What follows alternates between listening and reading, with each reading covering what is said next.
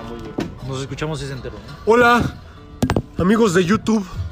¿Cómo estamos? Un nuevo capítulo más de Planeta Vergueta. Hey, buenas a todos, guapísimos. Aquí Vegeta 777 en un nuevo gameplay indirecto de Planeta Vegeta.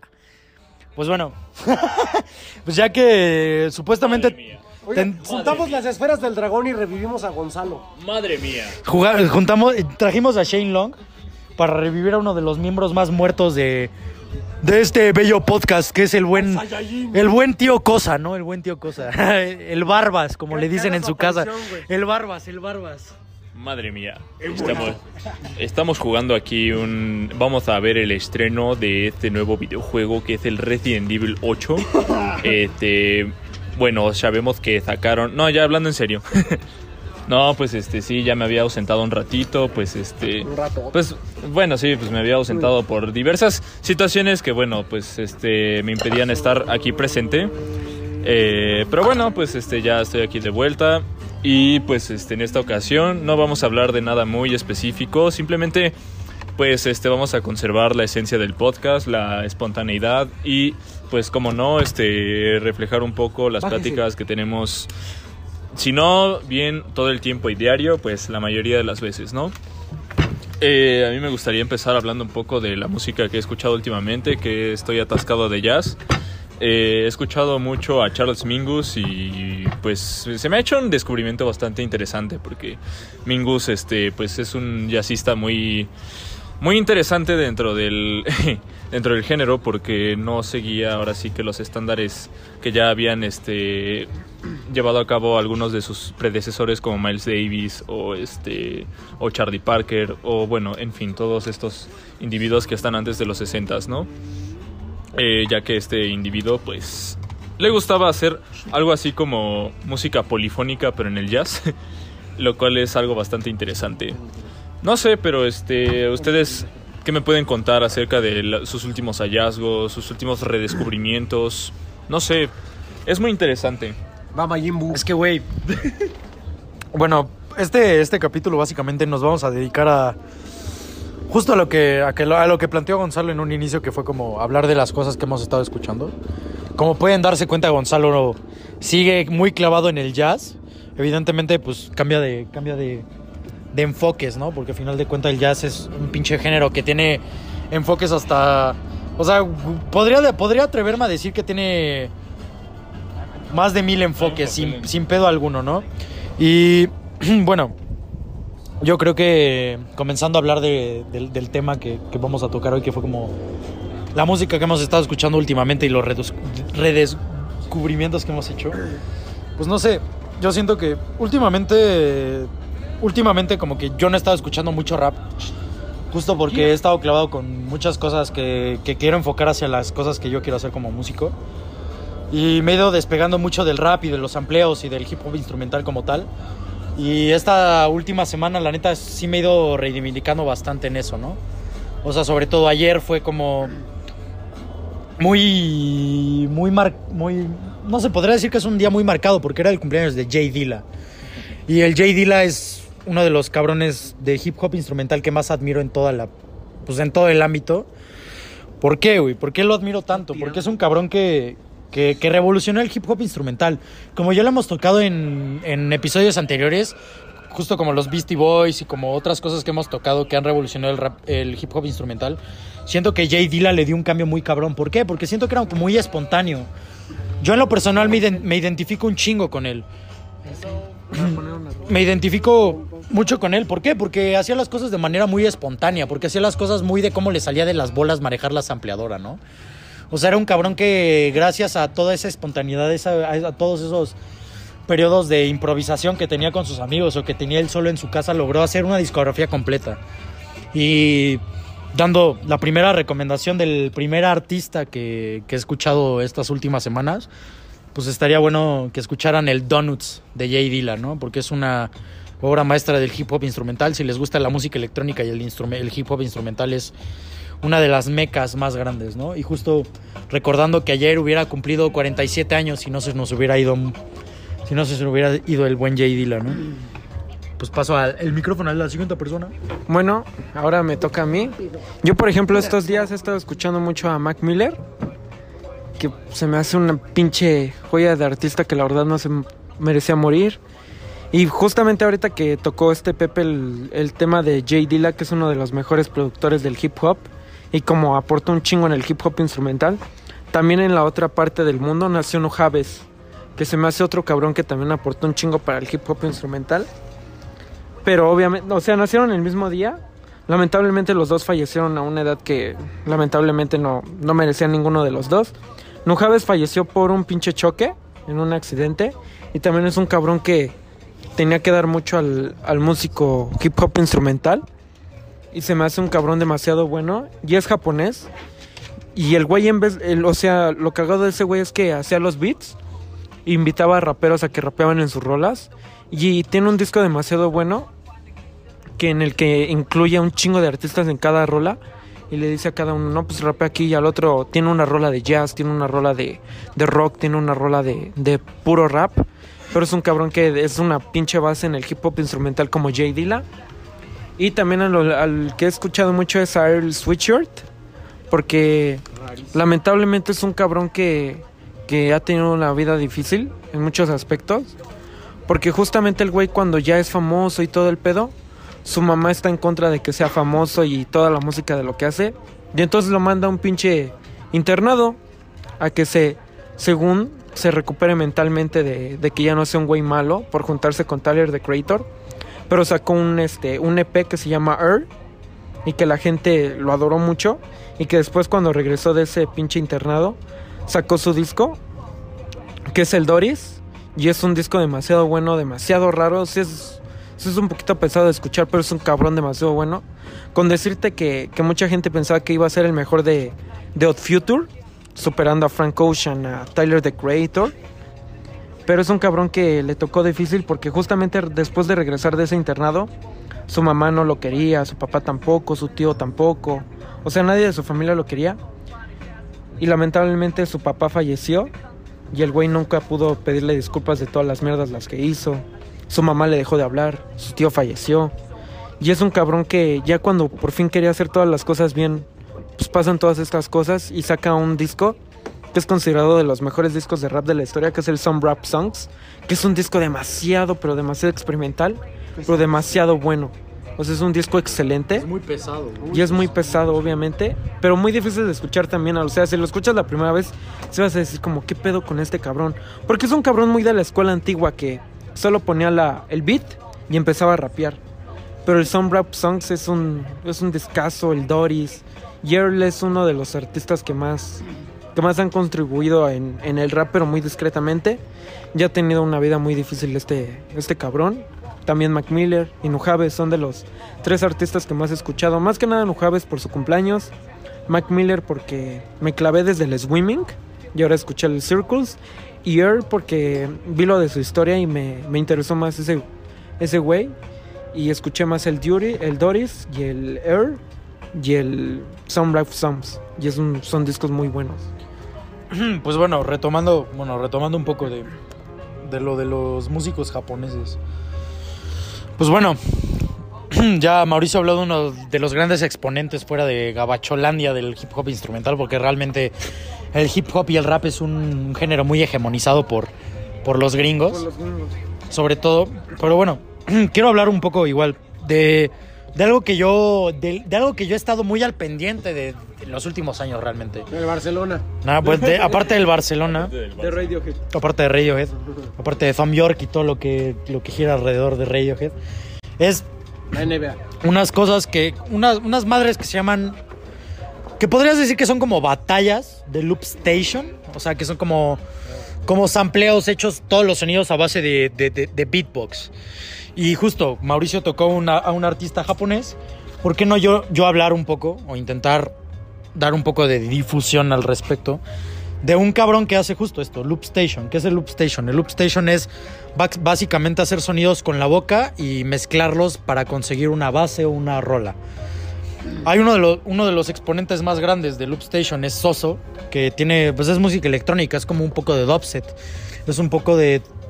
No, no sé cómo explicarlo, es como... todo lo que hace con el beatbox es como un poco de música electrónica muy movida, un- una especie de techno, pero tiene como ese pedo muy japonés, ¿sabes? Como muy de que crees que estás escuchando una, un pedo de, de, una, de, de unas rolas de, de, de anime, güey, ¿sabes? O sea, como ese pedo muy movido, güey. Y todo está hecho a base de puro pinche sampleo y de puro beatbox.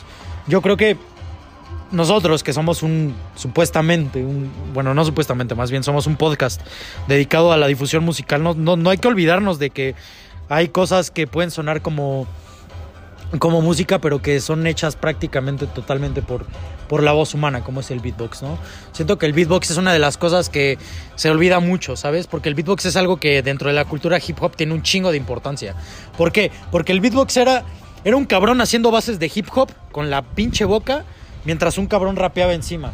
Y eso ha trascendido a un nivel donde es competencias, podrías decirlo como competencias, de cabrones haciendo cosas con la voz y sampleándolas para hacer cosas instrumentales. Y siento que es una parte de la música que se olvida mucho. Que ok, quizá pueda, hay muchas personas que no los denominan música por el simple hecho de que es de que, de que es vocal o de que es algo no hecho por instrumentos y de que eso no se puede considerar música, pero a final de cuentas siento que no hay que ser elitistas en ese sentido y hay que tomar en cuenta muchísimo más cosas. Y siento que una de las recomendaciones que les voy a dar en este capítulo, que quizá no muy largo, es eso. Que se pongan a escuchar más cosas. Y creo que el beatbox es una de las cosas que, que- que vale mucho la pena. Sinceramente, el beatbox vale mucho la pena. Y una de la, otra, otra recomendación que va muy, muy alrededor del beatbox es hablar de Hey Moon Shaker. Hey Moon Shaker es una, podría decir una banda de dos güeyes ingleses que deciden hacer blues. El blues, evidentemente, o bueno, históricamente es un género gringo, güey. O sea, el beatbox es un género gringo, muy del centro de Estados Unidos, muy, muy, muy negro, ¿no? A final de todo. Y llegan estos dos güeyes que mm, no los conocen mucho porque pues, realmente tampoco es que voy a decir que son la gran maravilla del mundo porque no lo son realmente. Pero tienen una propuesta muy, muy rara, muy, muy diferente a lo demás. El hecho de Dave, Dave Crow, que es el mejor beatboxer del mundo, bueno, fue el beatboxer, el mejor beatboxer del mundo según las estadísticas durante tres años, este, se dedicaba a hacer bases o a hacer la batería de un cabrón que tocaba la guitarra y cantaba blues. Estos güeyes no los conocen mucho porque pues, realmente suena muy genérico, hay que ser sinceros, pues, suena muy genérico, güey. Pero la propuesta que tienen es muy diferente. El hecho de un cabrón tocando la guitarra y, de canta- y cantando blues con una base de beatbox, siendo que es un pedo muy revolucionario, ¿sabes? No se toma mucho en cuenta porque al final no tuvo mucha trascendencia. Pero siento que, que escuchar a Hey Shaker es escuchar una propuesta nueva que quizá nunca se ha hecho, ¿sabes? El hecho de, escuchar una rola de blues tan marrana, con una base de, de batería totalmente hecha por una boca, o por beatbox que siempre se, se remite hacia el rap, se remite hacia el hip hop, y que lo incluyan en un género como el, como el blues, siento que es un pedo muy, mm, quizá no muy revolucionario, pero que sí intenta cambiar un poco el panorama. ¿Sabes? El hecho de que hay un cabrón tocando la guitarra, cantando rolas de blues muy crudo, porque. Porque realmente el güey que canta el Moon Shaker es muy crudo, muy, muy crudo en cómo canta, canta como muy rasposo. Y de que las bases y que todas las cosas instrumentales fuera de la guitarra sean de puro puto beatbox. Siento que es un pedo que. Que si todas las personas tuvieran un. Un cierto grado de pues no sé, de intentar como aceptar otras cosas distintas tendría un- un- una repercusión muy cabrona. No solo por las personas que escuchan blues y rock, sino también por las personas que escuchan hip hop, ¿sabes? El hecho de que algo tan tan pinche representativo del hip hop como es el beatbox esté en el blues, en este caso hecho por ingleses, pues siento que ese es un pedo muy muy marcado. Muy marcado que no se toma en cuenta porque no fue trascendente, porque quizá no, no ocupa cosas muy muy complejas. A final de todo, una guitarra de blues y un beatbox es muy sencillo. Pero siento que el concepto Parece- está muy. Parece muy sencillo. Pero el concepto es muy. Muy nuevo, diría yo. Muy, muy incluyente. No, pues algo que han tocado que es este muy interesante y es muy del siglo XX en estos últimos minutos es que durante los años 70 y 80 se vio una, una evolución muy notoria en el mundo de la música que bueno, el eje central en ese en ese momento, ah, bueno, tal y como lo he leído porque bueno, pues el autor que que describe todo esto que voy a explicar es muy yacero. pues a ver, Salud. Lo siento. este, pues sí habla de que en el jazz empezó a buscar el concepto de música universal, ¿no? Música que a final de cuentas este, estaba toda interrelacionada en sí, ¿no? Es muy, es muy bello y muy, este, muy, ¿cómo decirlo? Bello y a la vez un poco malinterpretante, porque se podría quizá comprender como un reflejo de la globalización, ¿no? Y bueno, estés de acuerdo o no con la globalización, estamos de acuerdo que eso es una... Eso es un mito muy cabrón, ¿no? O sea, si realmente hubiera globalización, pues todos los países serían primer mundo, ¿no? Pero no, pero no es así, ¿no? En fin, la cosa es que, este, pues de hecho, un jazzista que se llama Yusef Latif eh, metió instrumentos que son poco ortodoxos en el jazz, tales como el oboe y el fagot. Entonces, pues eso sonaba muy, muy raro, ¿no? Y luego se empezó a interesar por la cuestión del Islam, este, hasta su nombre, bueno, no se llamaba Yusef Latif, se llamaba, no me acuerdo cómo, pero ese nombre de Yusef Latif ya le iba tirando más a su cuestión este, islámica, ¿no? Y luego resulta que se empezó a interesar en el hinduismo y, y, este, y después ya al final de su vida empezó a dar clases de música en Nigeria, ¿no? Y esta cuestión de la música universal es, o sea, la, la parte bella de todo esto es pensar que en realidad no somos tan diferentes, ¿no? Porque al final de cuentas la música es un lenguaje universal.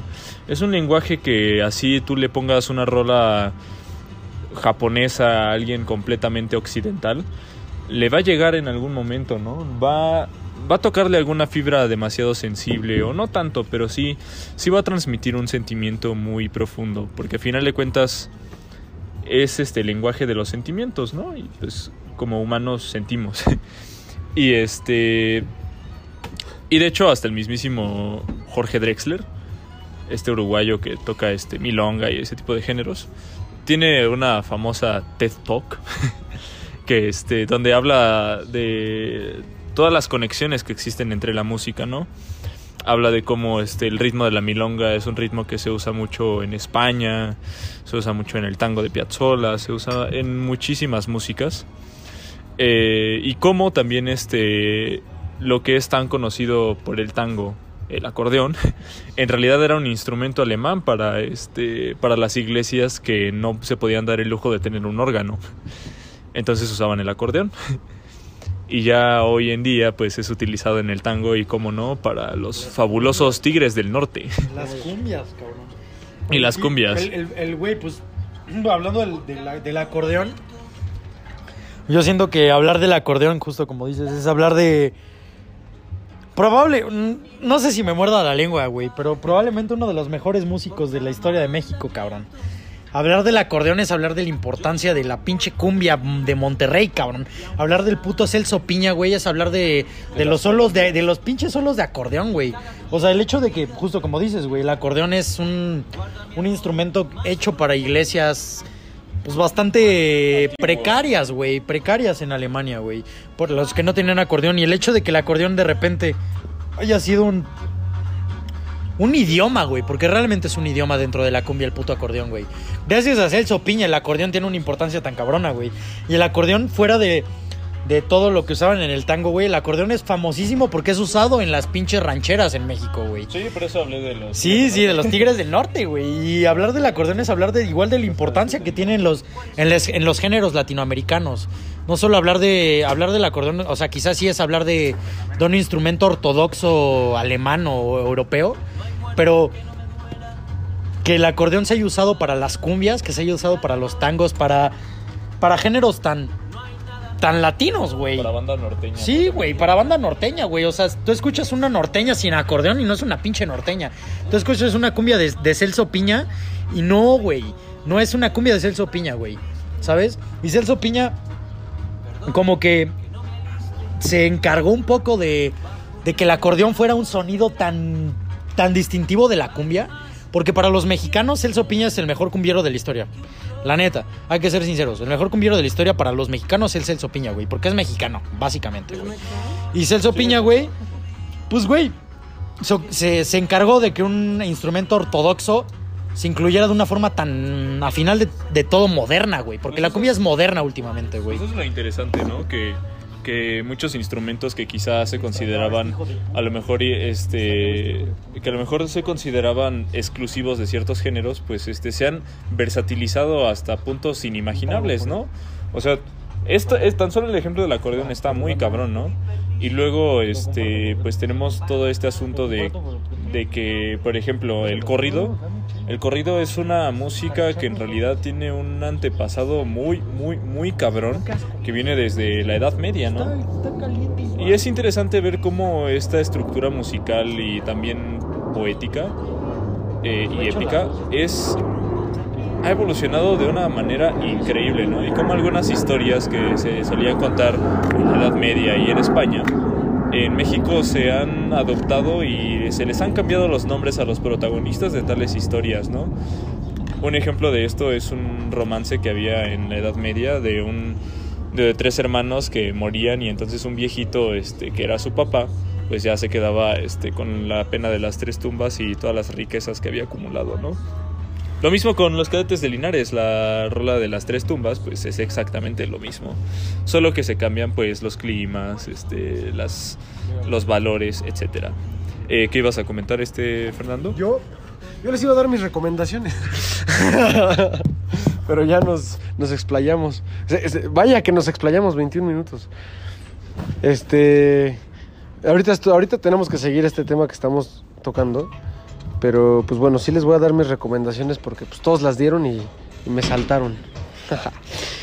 Yo he estado escuchando mucho a una banda que se llama Crumb, C-R-U-M-B, que son como como música acá, como psicodélica, moderna. Está bastante chido, la verdad tienen muy buen gusto.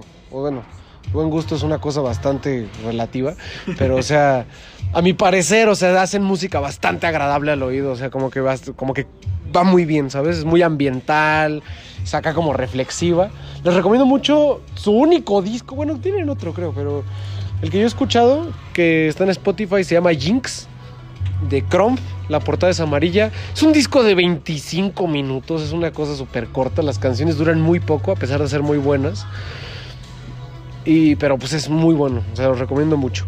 Y otra cosa que he estado escuchando, pues, pues he estado escuchando mucho pues, como hip hop de la old school. Como a los Digable Planets o a los a The Far, The Far Side, que ni siquiera sé cómo se dice bien. The Far Side, que es de P-H-A-C-Y-D-E. E. Tienen un disco que se llama Lab Cabin California, que es una puta obra maestra, a mi gusto. Y, y bueno, sobre todo les recomiendo esos dos: el Jinx de Chrome y el Lab Cabin California, que no tiene madre, o sea, es muy bueno. Pero ahora sí, prosigamos con el tema. Algo que también he estado escuchando muy cabrón y es porque, pues bueno, Xbox One más Game Pass, A huevo, pues tienes como 8000 juegos. Doom. Y entonces he estado jugando el famoso Doom Eternal. Agárrense cabrones, porque el Doom es eterno. Así, así, Así, se presenta el juego. no, así, así lo dice un cabrón de los tres gordos bastardos. así lo dice uno de esos güeyes. No, pero, o sea, la, la verdad es que el mismo pinche juego te hace pensar que todo vale madres. Y qué mejor música para jugar un juego donde todo vale madres si no es el trash metal o el punk.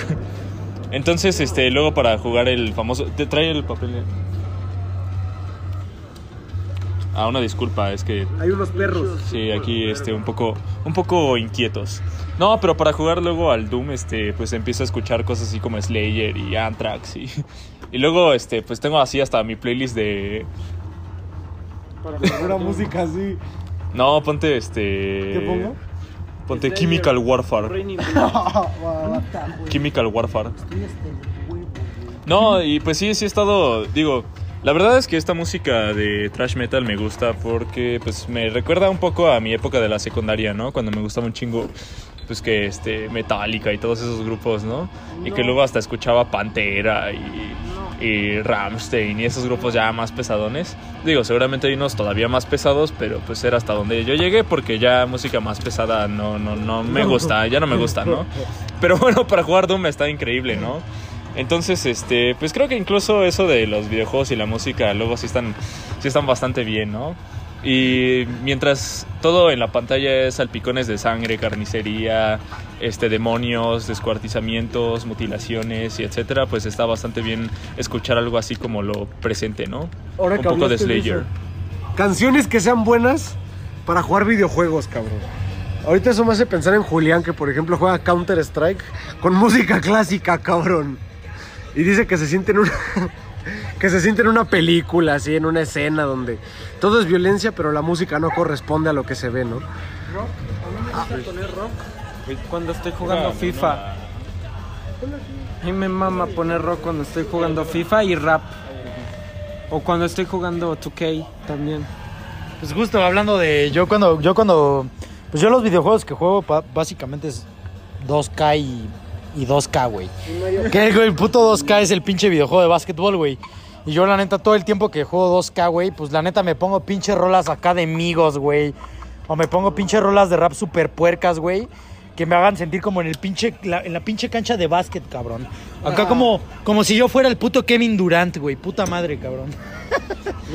Pero bueno, güey. Yo creo que intentando no hegemonizar el puto tema de de mierda, de mierda. Solo es este pues intentar hablar un poco de no sé, güey, quizá de qué de qué les parece la música ortodoxa alemana en, en el mundo, güey. O sea, ¿qué ha aportado la música ortodoxa alemana, Yo güey? digo que podemos hablar. Yo Güey, creo que podemos hablar de Wagner, de Wagner y sus óperas de, de seis horas de hueva, cabrón. Güey, güey, güey. Es que Wagner, güey, Wagner es otro pedo, güey. güey. Discúteme lo que quieras. No, no, no, no, no, güey, güey. joven, joven, que joven, joven, joven, joven. Así tienes que decirle, no, Al güey. chile, No, güey, espérate, Chile güey. Wagner es otro pedo, güey. Güey, es que yo he analizado las obras de Bach, güey. Güey, están pésimas, güey. Güey, eso, Bach es güey. un pendejo. Eso lo hace Bach un es un niño pendejo. de 7 Güey, años, güey. Al Chile, al Chile el millonario le parte el culo a Bach. Güey, yo cuando, yo cuando tenía 6 años, güey, yo hacía música como la de Bach, güey. Güey. No sé por qué le cagado de hacen la tanta risa. fiesta, güey. Pinches pensamientos Al chile, antiguos güey. de mierda, ¿no? Pinches pensamientos antiguos que creen Mira, que la escucha música clásica es lo chingón. Güey, por la verga ese pedo. Por la verga, por la verga. Al chile la música clásica está bien sencillita, güey. La Bueno, música pero- clásica la tocas hasta, hasta cagando en el baño, güey. Así, te tocas acá una rola de Andrés Segovia cagado de, de la risa en el baño. Yo digo que hablemos del trasfondo filosófico que hay en Maluma. Yo digo que tiene mucho que ver con, por ejemplo, las teorías de Kant. El acercamiento de la parte trasera de las personas a la parte pélvica de otra, ese es, ese es el acercamiento filosófico que podría, que podría decir de Maluma. Nosotros los cuatro tiene un trasfondo bastante interesante porque parece que habla de las industrias más grandes del capitalismo. ¿Cuáles son? Evidentemente. Los cuatro. Está, está hablando de. de. de no, ¿Los de no, de no sé, de- de- no sé cómo explicarlo, es que es muy complejo. El hecho de hablar de. Qué bien pasas el rato. Somos felices, felices, felices los cuatro. Siento que habla mucho de, tú dime, de que los cuatro se refiere a la literatura, a la música y el cine y a ti mismo, hermano. ¿qué preferirías, güey? ¿Estar viendo el Super Bowl, güey? Algo tan bajo como The Weeknd, güey. ¿O estar analizando las obras maestras de, de Mozart, güey? Güey, tú dime, güey. Mientras te gustas un buen vino, güey. Mozart muy mainstream. Y ¿no? un queso, güey. Yo, sinceramente, yo prefiero ver los, mar- los partidos repetidos de Kawhi Leonard mientras me, mientras me echo unas chelas. Pero bueno, cada, cada quien tiene sus preferencias, ¿no? Yo puro fútbol underground. Liga MX. Yo veo, veo. Yo, La Liga de yo la, ne- la neta, vamos, vamos, güey, vamos a hablar de, mu- vamos a hablar de música de verdad. ¿Has escuchado el himno de la Liga MX?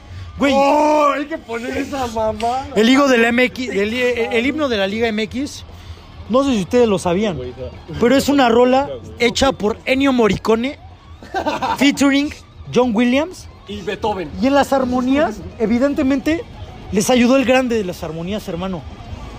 Paco de Lucía, carnal. Paco de Lucía fue el que, el que, el que hizo todos los arreglos de esa rola. O sea. Pues ya. Bienvenidos al partido. Lle- Llevamos media hora a partir del, del, del minuto 25 valió pito. así que, así que si no escuchan esta parte, pues realmente de corazón nos vale verga. pero, pero si, si llegaron a este punto, de verdad les agradecemos mucho. Aunque nos valga pito. Por mi gente. Bueno, regresando a ya los temas que nos re- regresando a los temas que realmente nos conciernen, pues este pues estábamos hablando un poco así como de la música en los videojuegos. Y bueno, la, la verdad es que muy rara vez yo me encuentro con que haya música buena así en los videojuegos. Música que yo realmente diga, ah, no mames, esta música está chida. Pero no mames, hay dos juegos que la música así por sí sola está bastante buena. Está la música de Cuphead, que es una que es una big band así al mero estilo de los años 60, 70. 30. 30 Sí. al mero estilo de los años 30 eh, la época donde pues el ya se bailaba y todo eso y todo eso mientras ves unas animaciones súper retro o sea súper vintage diría por ahí no y otro videojuego que yo considero que tiene una música bastante agradable es otra vez Dark Souls no Dark Souls tiene una música súper épica a la hora de pelear contra los ya tan famosos jefes. Además de una, un sentido de epicidad muy, muy, muy marcado en cada pelea, ¿no? Y la música en sí de Dark Souls, yo sí le pongo un 10 porque la música está bastante puerca, bastante cochina. Sí sientes todo el aire de heroísmo y ¿Quién es el compositor? ¿O, o son los son, mismos? son japoneses, Ah, bueno. pero imitan bastante bien la música occidental. o sea, pareciera que más bien lo hizo un ortodoxo, un, un músico tradicional alemán o algo así, pero no, son japoneses. Eso es lo in- bastante interesante. Órale. Verga, pues a ver, ya que estamos hablando de soundtracks de videojuegos, yo les recomiendo, otra vez retomando a Doom, el, sound- el soundtrack de Doom, pero del original, que está hecho en MIDI, de hecho, que son, es, es buenísimo porque son puras canciones de grunge o de metal, pero llevadas al MIDI, ¿no? Entonces está muy cagado porque es como escuchar la combinación entre Kraftwerk y, y Slayer, ¿no? Otro soundtrack de videojuegos. Bueno, el soundtrack del primer juego de Quake, que Quake es un juego también de. ay, sí, de ID Software, que son los que hicieron Doom.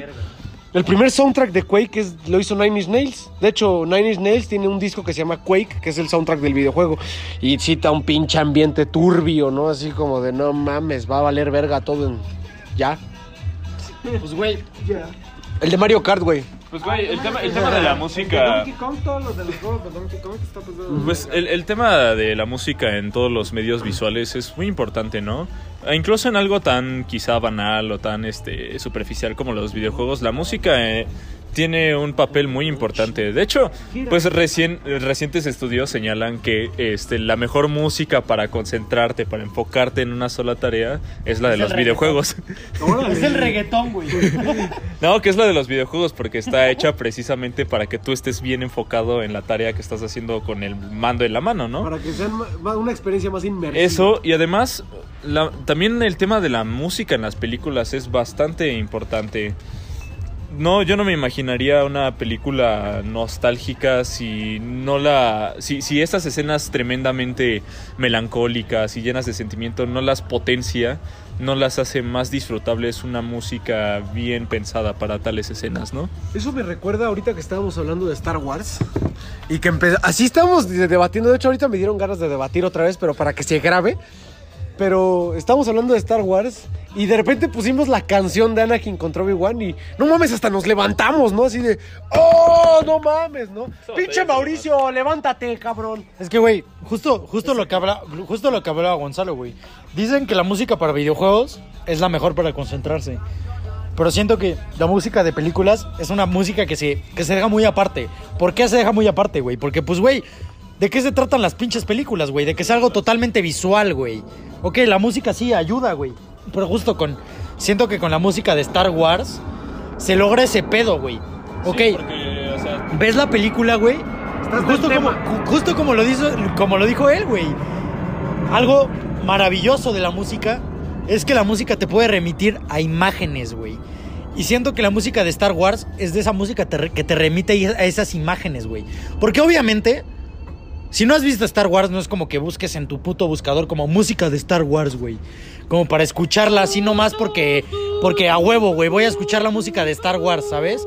Sino es como que, güey, la escuchas porque te remite a esas escenas, güey.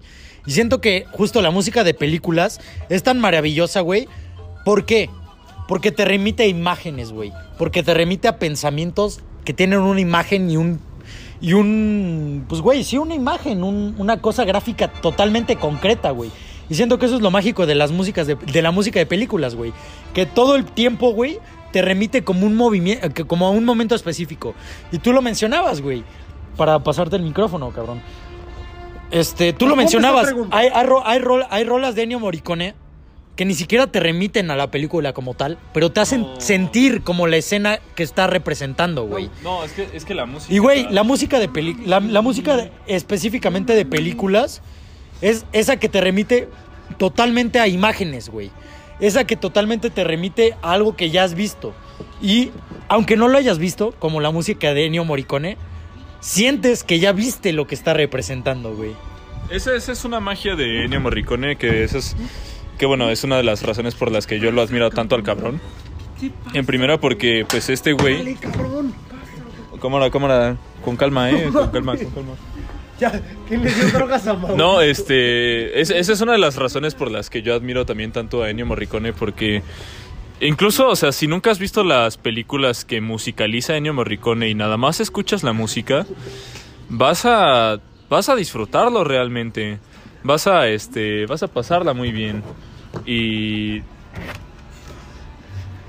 bueno, este, estábamos un poco desconcentrados. Sí. no sé qué pasó, pero estaba pero, pero estaba hablando sobre la magia de la música de Ennio Morricone. Es cierto que que el cine es muy visual, ¿no? Y estábamos hablando de cómo la música va a potenciar los sentimientos que intenta demostrar cada cinta, ¿no? Pero es que también es cierto que, la- que el cine, pues al ser algo muy visual, este, pues esos... Ya, O- pero bueno, sí, o sea, la- la- el cine pues también se puede sostener este sin música, ¿no? Aunque digo, por ejemplo, este la película Hereditary, si- si no no sé si la hayan visto Hereditary. ¿Cuál es? Hereditary. horrible. Ajá. ¿No te gusta? No, oh, me gusta, pero es horrible. o A mí me gusta porque sale un actor verguísima. Alex Wolf. Bueno, Eres tú. No. Bueno, pero pues esa película en realidad tiene muy pocos sonidos y es sonidos más que nada ambientales, ¿no? Y este, pero sí, o sea, Ennio Morricone es es increíble en ese aspecto, ¿no? Hace po- hace ratito les puse la, la- el soundtrack de una de, de las películas que él musicalizó y pues la estábamos escuchando y no no había necesidad quizá de estar viendo la película. Simplemente con la música estaba pues bastante bastante bien, ¿no? O sea, sí hace la música para la película, pero creo que también hace la música para él mismo. Y eso es lo interesante, porque hay otros como John Williams que pues eso sí hacen la música para la película y ya, ¿no? Que a mí la verdad me cae mal ese güey. Porque- ¿Por qué? Cuéntanos. Pues güey, no mames, güey. O sea, es, cierto, sí tiene el mérito de hacer música muy este, Muy vaya, muy icónica, ajá. icónica, pero no es necesariamente es realmente es música que se hizo para vender, güey. O sea, la neta es música que sí la hicieron para vender, güey. Sí. Tú dime, güey, escuchas, es- escu- escuchas la música de Star Wars y es tan efectiva que lo primero que vas a pensar no es en si te está gustando la rola, ¿no? Piensas en Star Wars. Lo mismo con la música de Harry Potter. Lo mismo con la música de... Pues de, de- de todas esas madres que ha hecho ese güey. La de Indiana Jones también la hizo ese pendejo. ¿También la hizo o está pasada de verga? Pero, güey... Es que, güey, o sea, es que justo una de las cosas cagadas es que, güey. ok, muchas personas antes vinculaban la música de Star Wars con la música. Bueno, no, no la música tal cual, güey. Vincu- no sé por qué puta verga, güey. Vinculaban Indiana Jones con Star Wars, güey. bueno, es- Obviamente, güey, obviamente, obviamente lo, lo vinculan por Harrison Ford, güey. No hay otra puta razón realmente. Por George Lucas. Y por George Lucas, güey. Pero otra de las cosas por las cuales se identifica o como se logra, como decir, como, ok, la, la música de, de Indiana Jones y de Star Wars es muy parecida. ¿Por qué? Justo, porque ahí va, porque el güey que te caga la verga es el pinche John Williams. Y el John Williams fue el que hizo la música tanto de Indiana Jones como de Star Wars, güey. Aunque te cague John Williams, hay que aceptar una cosa, güey. Ok, quizá el cabrón, bueno, no quizá más bien, el güey se plagió un chingo de chingaderas. Podríamos decirlo como inspiraciones. Lean y, y escuche, iscu- escuchen, inspira, escuchen inspiraciones, escuchen inspira- la palabra inspiraciones entrecomillado a lo pendejo. Aspiraciones, inspiraciones. Pero, güey, a final de todo, escucha, o sea, vinculan siempre Indiana Jones y Star Wars. Ok, sí, podrá ser por, por John, por- podrá ser por George Lucas, podrá ser por Harrison Ford, pero la gran mayoría de personas, seamos sinceros, ¿por qué lo, por qué lo relacionan, güey? Por cómo suenan las cosas, güey. ¿Sabes? Y a final de todo, aunque John Williams no sea un músico que tú digas, puta, hace las cosas por sí mismo, porque realmente no es así, güey. Las hace para vender. Las hace para vender, güey. Y a final de todo, logra que venda, güey. Y, y- y- y llega al punto de que logra que vende, güey. Que dos de las franquicias más importantes de las películas estadounidenses, como es Star Wars e Indiana Jones, güey, sean reconocidas de casi, casi, casi, casi, casi, casi de manera magra por la música de John Williams. No, sí, o sea. ¿Sabes? no. No es la música de John Williams. Quizá algunas partes sí. No le voy a quitar todo el crédito. Pero sí, güey. O sea, se reconoce por la música, güey. Se, se emparentesca, güey. Haz algo de que, que emparentesca al- a, a- a la música de, de Indiana Jones. Tanto a la música de E.T., güey. Como a la música de, de Star Wars, güey. Es John Harry Williams, güey De Harry Potter. también. de Harry Potter, güey. Y John, y güey, realmente, John Williams, quizá, güey, podrás decir que es un plagiador nato. Pero, güey, para encontrar qué chingados plagiarse, hay que tener un cierto talento, cabrón. Porque, No güey, se pla- güey, se plagió, No se plagió lo exacto para que sonara, güey, tun, turu, tun, tu, tun, tun. Plagio como su puta madre. ¿Pero qué? ¿Cómo reconoces? Tun, turu, tun, tu, tun, De Harry Potter. tun. Harry Potter. ¿Quién hizo la música de Harry Potter? John Williams. John Williams. Es como Jimmy Page. el Es lo otro. mismo, Pero- güey, es lo mismo, güey, O sea, Jimmy Page, igual, güey. A ti te mama Led Zeppelin y es tu puta banda favorita, cabrón. Y puedes decir, güey, Jimmy Page, puedes, haber, puede- puedes decir que se plagió un chingo de guitarras de otras rolas, pero sigue siendo magnífico, güey. Y a John Williams, como música de películas, güey, aunque se haya plagiado mil mierdas, sigue siendo magnífico, güey. ¿Por qué? Pero, güey, Porque logró lo necesario para que vendiera y para que reconocieran su pinche música, aunque fuera algo, algo plagiado, güey. Pero, güey, por ejemplo, o sea, digamos- ¡Qué gran las- debate, carajo! Las, principales ¡Oh, sí! ¡Viva la Carlito! Pero, güey, esa película también. pero, güey, tú también estás así ahorita, güey. Pero entonces, digamos que yo, que tú un día haces una rola, güey, y yo me plagio tu rola, güey, y la vendo como algo muy cabrón, güey. Justo por eso, o sea, es que, güey, una es. Ok, tuvieron, tuvieron la. Tuvieron la. Tuvieron el talento, de nuevo, escúchese como algo estre- extremadamente con comillas, de poder plagiarse algo que pudiera ser reconocido como de ellos. Obviamente, tú. Hay que ser sinceros, güey. No, güey, no mames. Es reconocido como de ellos, aunque sea algo plagiado. Y, güey, siendo músicos nosotros, al menos Mauricio va en proceso de serlo, güey. Pero al menos Fernando, tú y yo, güey, es una puta patada en los huevos, güey. Es una patada en los huevos, güey. Y hay que ser sinceros, es una patada en los huevos. ¿Por qué robarte tu pinche trabajo, tu pinche esfuerzo, Es güey? que esa es la cosa, güey. Pero, güey, si lo ves desde el lado, o sea, güey, evidentemente yo no lo veo desde ese lado, güey. Porque es una pendejada, güey. Pero si lo ves desde el lado de, ok, este cabrón logró vender mi música de una manera en que triunfara, ok, ¿sabes? Se lleva todo el varo, güey. Se lleva toda la pinche fama, se lleva todo, güey. Y, con, y a nosotros como músicos está de la cola. Pero también Es siento que hay que verlo, hay que verlo desde el lado de- desde el espectáculo, güey, ¿sabes? El hecho de que, de que esa música haya llegado a tanto, ¿sabes? Es como. Podría ser de desnable, güey, o podría ser admirable, güey.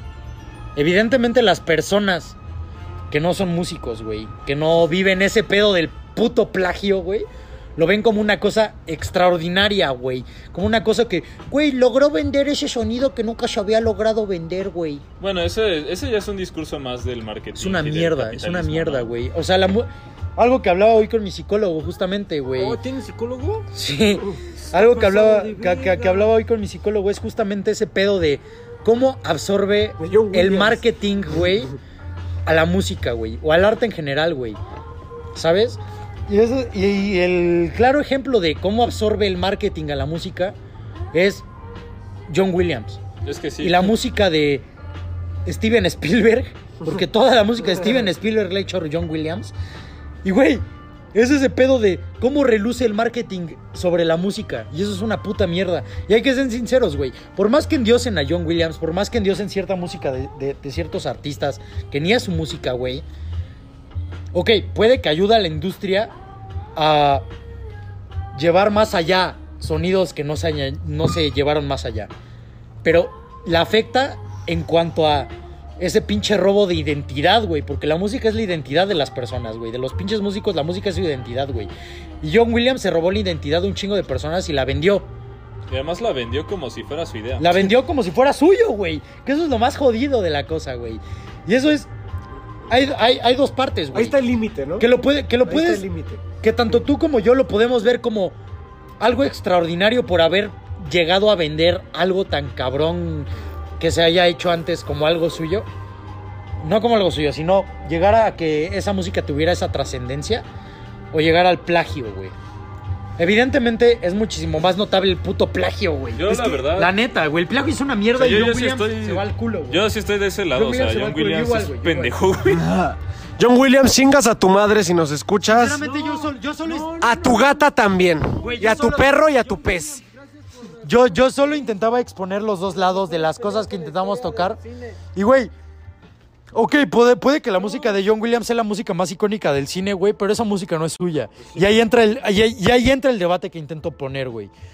El hecho de que, güey, puede que haya sido la música más escuchada dentro del cine, güey, pero a final de cuentas, dentro del ámbito de, de nuestro de- de- de- del ámbito musical, dentro del ámbito musical en, en- en cuanto a músicos, güey, platicar eso es como una puta mierda.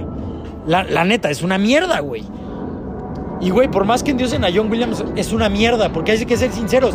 Robar la música de otro es una mierda.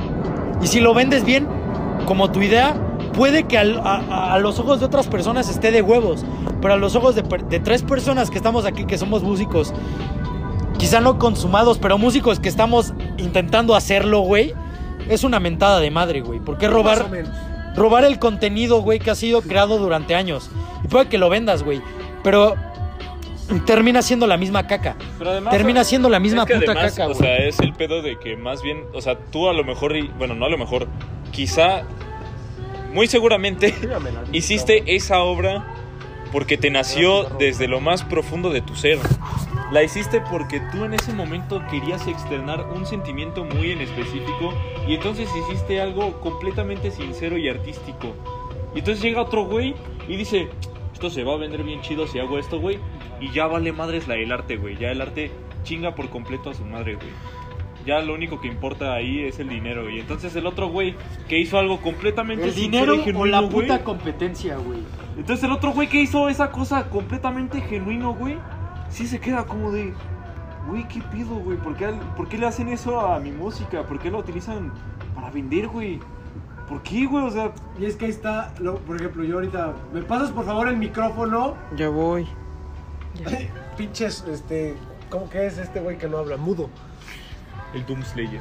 A ver, es que lo que le digo a Gonzalo, o sea, como de ahí está el límite, le mencioné que ahí estaba el límite cuando es como una cosa de tú adjudicártelo. La maravilla, por ejemplo, de artistas como puede ser la mayoría del hip hop o como pues, el ejemplo más cercano que tengo aquí, Cerati, es que la maravilla es que los sampleos o las inspiraciones que hacen no se lo adjudican. Ajá, no se lo- No, no dicen, uta, esto es mi idea, güey. Esa es la maravilla del puto hip hop, es la maravilla del sampleo. Cerati te pone el sampleo y así descubres más Sí te- música. Güey, espera, espera, espera, antes de que hable el, el Mauricio, güey. Madre. Espera, espera, o sea, perdón, antes de desde- que hable Mauricio, güey. Ok, Cerati, justo es el claro ejemplo para, para, güey, para... Ok, agarro partes de música que a mí me maman, güey, pero no me las adjudico, güey. Yo las uso como elemento, güey, como complemento a mi Y música, además te güey. pongo ahí de quién es. Y los amplios, güey. Los amplios, güey. Eh, todo el tiempo, o sea, con los Beach Boys hubo un pedo. Bueno, con los Beach Boys, puta verga, güey. Con los Beastie Boys, güey. Con los. Fuiste muchos años atrás. Güey, con los Beastie Boys, en el Pulse Boutique hubo un pedo legal grande, güey.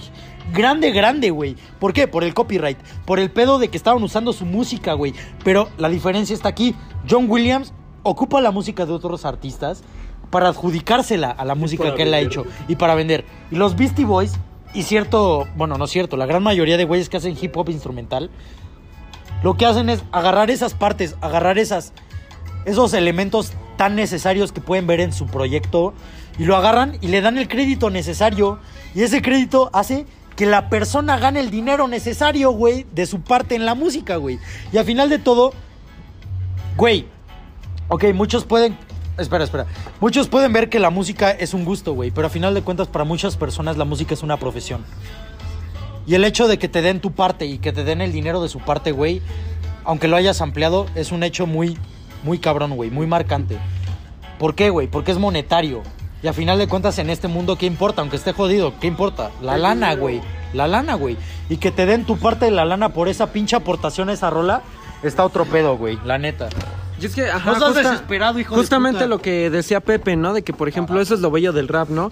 Que puedes ampliar y hasta ves los discos de rap y abres los libretos y dice, bueno, aquí viene el sampleo de esta rola y de tal rola y de esta. Y nunca se adjudican así de, no, güey, yo creé esta rola, yo creé. Y, por ejemplo, ahorita que he estado escuchando, John Williams sí hace ese pedo de que, no, güey, ¿de dónde escuché?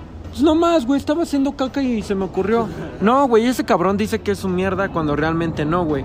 Y por ejemplo, como dice Pepe, los Beastie Boys no hubo un pedo legal, sí pasó, algo recientemente pasó con Frank Ocean y The Eagles, que, que sampleó Hotel California, y The Eagles en vez de decir, bueno, va, samplear nuestra rola, pero pues danos la lana. No, esos güeyes se pusieron de mamones y le dijeron, no, danos toda la, la pinche lana que sacaste de esa pinche rola. Y Frank Ocean que hizo, ah, pues sabes qué, lo voy a dejar gratis la rola y así ni tú ganas ni yo gano. Y los dos nos chingamos. huevos! Sí, güey, y en cambio John Williams, como dice, entiendo a Gonzalo en una parte y entiendo a ustedes sus puntos de que sí, güey, sí se adjudica el hijo de su puta madre, de que él literal dijo así como de, no, güey, esta rola yo la saqué mientras hacía caca, y es muy diferente acreditar de, no, en cambio si John Williams hubieran dicho, no, pues es que yo una vez escuché esta rola y me inspiré de un poquito de, de aquí, no, John Williams que dijo, no, yo la hice mientras hacía caca y me eché un pedo. No, y este, y por ejemplo, es, es padre cuando, por ejemplo, entre, entre, entre artistas se hacen guiños. Ajá. Se hacen así como guiños cuando están tocando en vivo. Por ejemplo, hace rato estaba aquí con Fernando escuchando a Charles Mingus. Y este, una rolota así, este, bien, bien puerca de ese vato. Y este, y de repente en una parte yo le digo, mira, ahí está haciendo este guiño a So What, ¿no? De Miles Davis. Que estaba así todo el ruidero y de repente empieza ahí el piano. Entonces, este, pues eso te habla de que tú como artista estás diciendo, esta es mi inspiración, ¿no? Y lo dices así como chingón. Por una, eso por una parte y por la otra habla de que estás dominando por completo los elementos de, de la composición que estás tocando, ¿no? Los dominas a tal grado que puedes meter otra rola completamente distinta ahí y que suene coherente. Entonces, también ahí ya está ese tema de, de cuando. de cómo se nota, ¿no? Cuando estás haciendo un guiño, cuando estás diciéndole al artista del que te inspiraste muy explícitamente, mira, tú me inspiras, tú, tú eres mi, mi maestro en ese sentido, y otra cosa es que tú ya digas, esto yo lo hice, ¿no? y entonces, esos guiños que luego se hace entre artistas es muy, es muy padre, ¿no? Porque Sí, porque Habla- dices, verga, este güey yo lo escucho y este cabrón también y ellos solitos como que se apoyan. Es, es, es eso el apoyo, ¿no? En un mundo donde el mundo, en un mundo donde el arte es muy competitivo, porque la verdad se ha vuelto una cuestión muy competitiva y desleal. Sobre todo en la música, güey. Que, que ocurran estos detallitos es, es bonito, ¿no? O sea, sí te hace tener esperanza, ¿no? Es como si, no sé, este, Mauricio y yo tuviéramos una banda y Pepe y Fernando tuvieran otra. Y estamos haciendo nuestras rolas, estamos tocando en vivo y de repente decimos, mira, va mi guiño para mis compañeros, ¿no? Pues se siente bien, ¿no? O sea, si dices, ah, huevo, pues qué chido, ¿no? Este, Sí, más que nada lo es sientes más- como halago. Ajá, es más que nada culero cuando no no realmente dicen de dónde viene su inspiración, ¿no? Como que sientes más chido que un artista diga, bueno, ¿sabes qué? La neta yo me inspiré de tal güey, de tal, tal, tal. En cambio, los güeyes que dicen, no, pues simplemente soy la verga y yo hice así mi música, es como, no, güey, debe de haber alguna inspiración. No creo que hayas nacido así de chingón, ¿no? Es como robarte los gustos de todos. Pues básicamente, yo creo que para cerrar el capítulo sería como robarte un poco los gustos de tu compa, ¿no? Robarte un poco esa inspiración, ese pedo de que ha ido construyendo durante años, güey. Porque nosotros como músicos evidentemente construimos las cosas, güey, durante el pinche tiempo, güey. Y de repente que llegue alguien y te intente robar todo tu esfuerzo de la nada, güey, pues es algo muy castroso, ¿no? Pero bueno, yo creo que mi última aportación para cerrar el capítulo. Y pues muchísimas gracias por escuchar estos 55 minutos de capítulo. Escuchen Snarky Poppy. Eh, por favor, escuchen música, de- intenten escuchar música de videojuegos y escuchen las cosas que nosotros les hemos recomendado este año. Eh, Si no, les va a caer una maldición. Y- Y, enviar este mensaje a siete personas. y pues esperemos que este podcast lo compartan con siete personas y no los, se los carga la, la verga. Va a ir Pepe. Se, se- se mueren. Al chile, al chile se mueren. Si no comparten esto, se mueren. ¿Ok? Pues muchísimas gracias y, y- y no le, y no le roben los gustos a sus compas. Está culero. Está culero. Se cuida.